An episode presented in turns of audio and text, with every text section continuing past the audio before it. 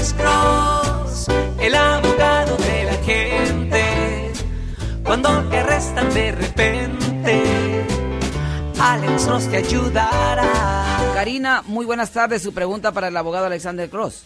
Ah, mi esposo hace como ocho años perdió su ID consular ah, y no, no la reportó a la policía y después tres años más tarde un amigo le dijo que había en la cárcel cono- había un Vicente una persona con su mismo nombre y fecha de nacimiento.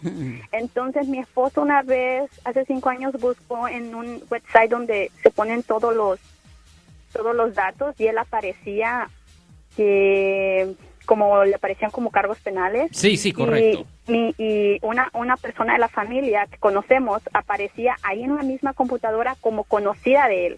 Pero yo puedo comprobar de que él no estuvo en la cárcel porque trabajamos juntos y nosotros tenemos papeles donde donde este cada vez este las personas otras personas que trabajan con nosotros firman y todo eso entonces tenemos récord bien de todo eso Sí, señora. Así que qué es lo que podría hacer porque con esto que está pasando con inmigración Sí. o sea no quisiera que vinieran a recogerlo por algo que él no ha cometido él está limpio no tiene no ha cometido delitos Ok, esta es la cosa.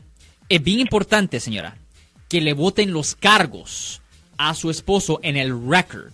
Para hacer eso es necesario abrir corte en las cortes donde la otra persona supuestamente fue ah, hallada culpable o donde le presentaron cargos y es necesario presentarse y dejarle saber al juez que ah, yo soy la persona verdadera, que él es la persona verdadera y que él quiere sumitir copias de sus huellas para que puedan comparar, ah, ah, para que se haga una comparación de las dos huellas. Y si el juez verifica y está satisfecho que él no es la persona que fue acusado de, de- de haber cometido X delito, le vota los cargos. Es bien importante saber en cuáles cortes y lo peor es que cuando una persona es víctima de robo de identidad muchas veces ah, es en varias cortes, es en varias cortes donde la otra persona, otras personas tienen sus convicciones, porque es posible que más de una persona usó los detalles de él, los datos de él. Pero es importante ir a cada una de esas cortes,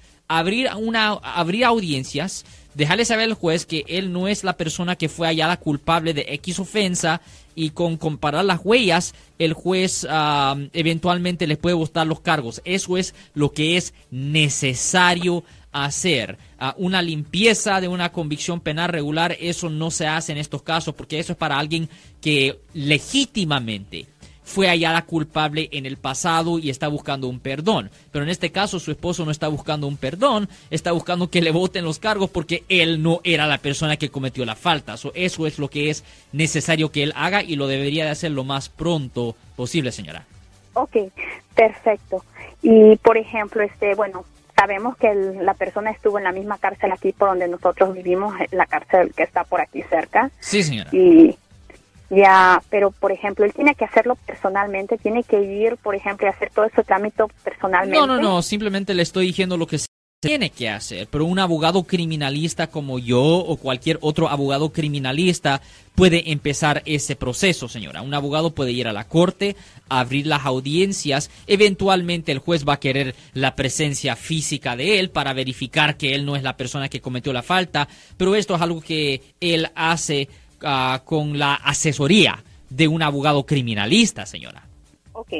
¿Qué tanto sería el riesgo de deportación en el trámite de, de votar el récord criminal? Pues No, nosotros somos abogados específicamente de defensa criminal, pero la Corte del Estado no se mete en problemas migratorios. Este es corte criminal, no es corte federal. So, en mi experiencia, no hay riesgo.